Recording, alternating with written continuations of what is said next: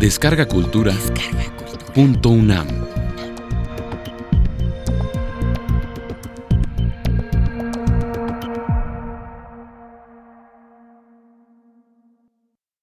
Las fronteras de género.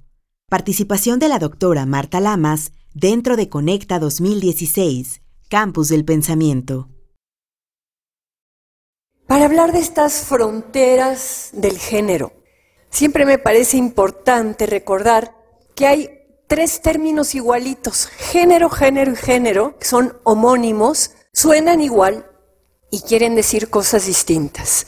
El primero es el género clásico taxonómico en español, que quiere decir clase, tipo o especie, y tú dices qué género de música te gusta, qué género de literatura lees. Luego viene el segundo, que es la traducción de gender en inglés, de sexo, y ahí simplemente referirse a hombres y mujeres. Pero hay una tercera acepción, que es la que está en boga desde hace tiempo en las políticas públicas y que arranca en las ciencias sociales y que habla de la simbolización de eso que en una cultura se plantea como lo propio de los hombres y lo propio de las mujeres. Todos los seres humanos estamos divididos básicamente en hembras biológicas, machos biológicos y algunas personas intersexuadas. Y en todas las culturas se simboliza a las hembras biológicas como mujeres, a los machos biológicos como hombres y a las personas intersexuadas se las trata de ajustar a alguna de las dos categorías. Y lo que ocurre es que el género, estas ideas con las que simbolizamos a la diferencia sexual, varían. Ustedes imagínense en una cultura musulmana, pues las ideas de que lo que es propio de las mujeres es andar tapadas, con burcas, con chador, no poder manejar, no poder ir a la universidad, no poder gobernar. Y en una cultura escandinava, por ejemplo, las mujeres tienen unos niveles de libertad impresionantes. Un país escandinavo, Islandia, justamente, tuvo una presidenta mujer lesbiana casada con su mujer. Yo quisiera que México tuviera en algún momento un presidente gay o una presidenta lesbiana. Eso hablaría de una amplitud de sus concepciones de género. Pero bueno, estas fronteras del género estas ideas que tenemos sobre lo propio de los hombres y lo propio de las mujeres han ido cambiando con el tiempo. Siempre hay ideas, siempre hay un esquema, pero lo que nuestras abuelitas y abuelitos pensaban que era lo propio de los hombres y las mujeres, no es lo mismo que nosotros pensamos y que quienes tienen hijos ven que sus hijos piensan. Las fronteras de género son las que establecen límites de lo que debe de hacer una mujer decente, buena, femenina y lo que debe de hacer un hombre feo, fuerte y formal, por ejemplo. Y lo que vamos a ver es que esas fronteras tienen que ver también con la división entre lo público y lo privado. Y las mujeres, desde la época de las sufragistas del siglo XIX, empezaron a romper la frontera que las ubicaba en el hogar solamente y empezaron a pedir que querían ser ciudadanas y que querían votar y que querían ir a la universidad.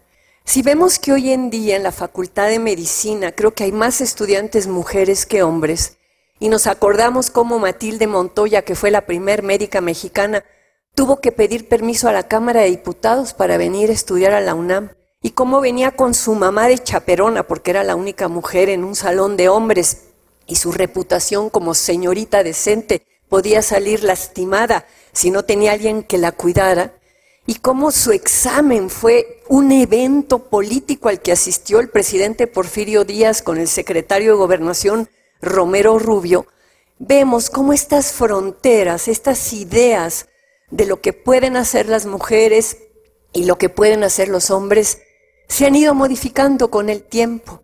Y una de las cosas que vemos es que en nuestro país, en México, en este momento tenemos poblaciones que viven todavía con esquemas de género del siglo XIX, pequeñas comunidades campesinas, rurales, grupos indígenas, que consideran que lo propio de las mujeres es estar en la cocina, ocuparse de los hijos, caminar tres pasos atrás del marido que va montado en el burro, toda una serie de imágenes que tenemos sobre el lugar de las mujeres en esta parte de nuestro país.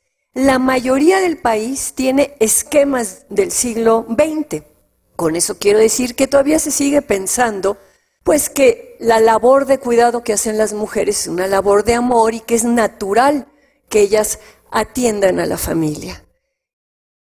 Y son muy pocos los grupos, los grupos de élite, grupos de universitarios, grupos de políticos, con esquemas del siglo XXI, que consideran que el cuidar a los hijos también es una responsabilidad y un disfrute de los hombres, que piensan que la paridad, no solo la paridad política de que haya mitad hombres y mitad mujeres en los lugares de toma de decisiones ya debe de ser una aspiración de todo mundo, sino que además piensan que debe de haber paridad educativa y paridad también en el hogar.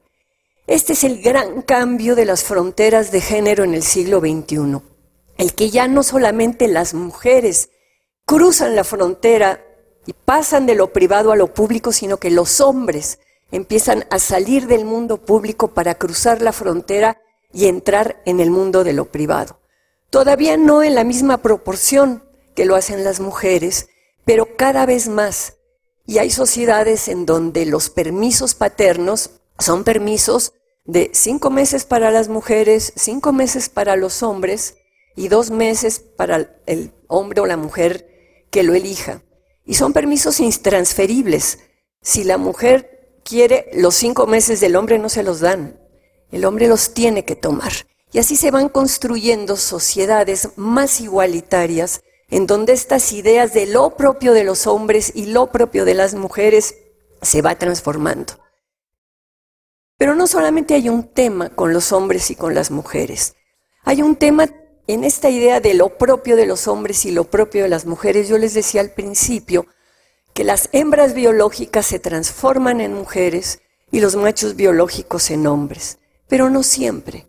En todas las épocas históricas, y el caso más antiguo es el de un emperador del siglo III después de Cristo, el emperador Marcos Antonius, le decían el Agábalus, hay seres humanos que se sienten un hombre atrapado en un cuerpo de mujer o una mujer atrapada en un cuerpo de hombre. Y las fronteras de género en este último siglo XX, con el avance de la tecnología médica y científica, ha abierto una posibilidad para que estos seres humanos puedan adoptar el aspecto del sexo que se sienten ser. Y esto, digamos, trae una serie de complicaciones en términos antropológicos, porque lo que la antropología ha mostrado es que hay muchas maneras de ser mujer y muchas maneras de ser hombre, y que las etiquetas binarias de solo las mujeres femeninas que les gustan los hombres, que se quieren casar, o de los hombres que solamente les gustan las mujeres, se han ido diluyendo por el tema del conocimiento. El conocimiento de la condición humana ha mostrado que toda la identidad de género, lo que nos hace sentirnos hombres o mujeres, lo que nos hace ser heterosexuales, homosexuales o bisexuales o transexuales, tiene un componente de estructuración psíquica inconsciente. No elegimos libremente que nos gusten los hombres o que nos gusten las mujeres.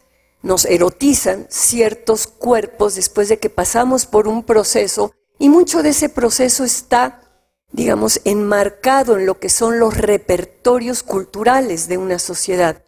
Nuestra sociedad tiene un repertorio sobre lo que son los hombres y lo que son las mujeres, pero cada ser humano tiene en una parte de su mente un lado inconsciente en donde traduce estos mensajes sociales de formas enigmáticas y por lo tanto su identidad va a tomar caminos que no están predeterminados.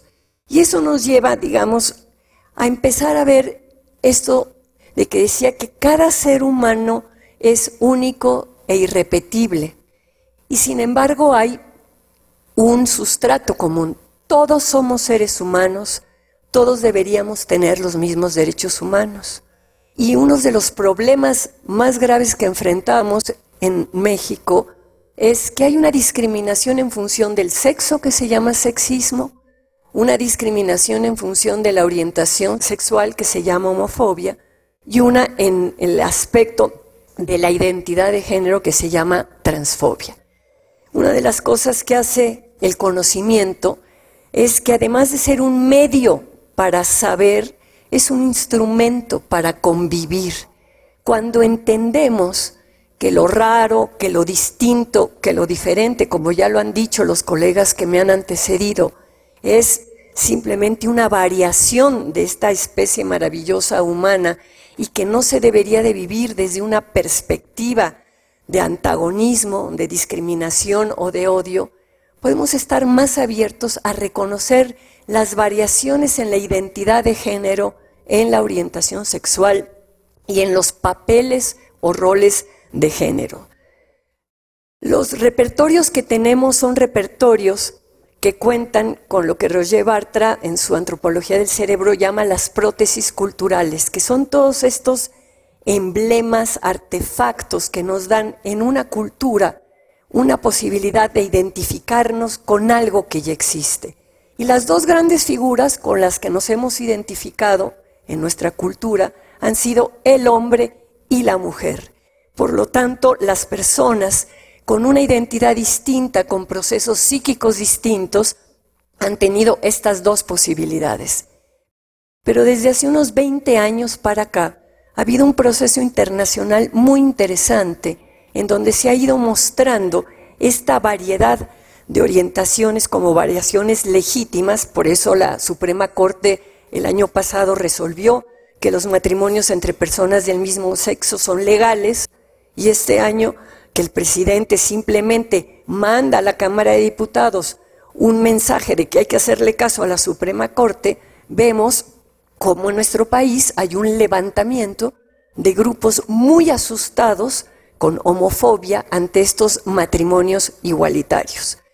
Con esto voy a ir terminando lo de las fronteras de género. Es muy fácil sentirse seguro ya dentro del territorio que uno conoce. Da miedo salirse del territorio que uno conoce e incursionar otro tipo de fronteras. Yo les sugiero, yo trabajo con muchos estudiantes que me obligan a salirme de mi frontera de maestra y a conocer, a conocer a personas lesbianas, homosexuales, transexuales, con otras identidades y ver que son como nosotros, que quieren lo mismo que nosotros, que temen lo mismo que nosotros y que deberían de tener los mismos derechos que tenemos nosotros. Con esto pienso que el futuro se abre para esas personas que van un poco más allá que las personas transexuales, que son las personas transgénero, que van más allá del género. Las personas transexuales lo que quieren es ser como el otro sexo. Son personas que se inyectan hormonas, que se hacen cirugías y que quieren ajustar su aspecto al del otro sexo. Las personas transgénero son personas que dicen, yo soy una hembra biológica, pero me gustaría tener bigote. Me voy a poner un poco de testosterona para ver si me sale bigote, pero voy a seguir andando con falda y con mis pelos largos. Son hombres que andan con faldas y sus patas peludas, se dejan el pelo largo, empiezan a romper estas fronteras de que las faldas son solamente para las mujeres y no para los hombres. Se nos olvida, por ejemplo, la batalla que dieron las mujeres para usar pantalones. En México, la primer figura pública que se puso pantalones en un lugar fue María Félix, en los años 50. Pero todavía cuando empezaron a ver figuras políticas femeninas importantes, siempre tenían que ir de falda. Y todavía en muchos protocolos, la falda es una de las exigencias de vestido para las funcionarias mexicanas. Los baños, uno ve la figurita con la falda y la figurita con los pantalones. ¿Qué pasaría en un mundo en donde las fronteras de género se fueran desdibujando y hubiera simplemente baños para seres humanos si los hombres aprendieran a levantar la tapa y no dejar sus cositas, ¿verdad? Pero bueno, eso ya es otro punto. A lo que voy es, el género cambia, cambia históricamente y están cambiando muchas de las discriminaciones que estaban asociadas a estas pautas rígidas de género.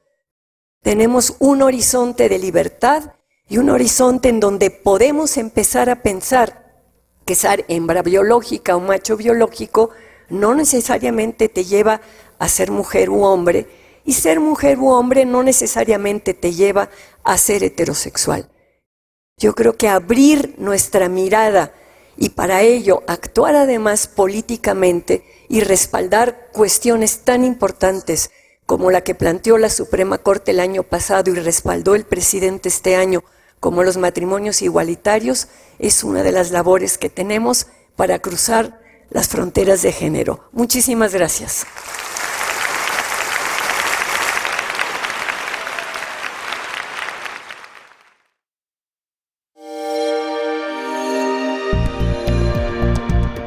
Descarga Cultura. Descarga cultura. Punto UNAM.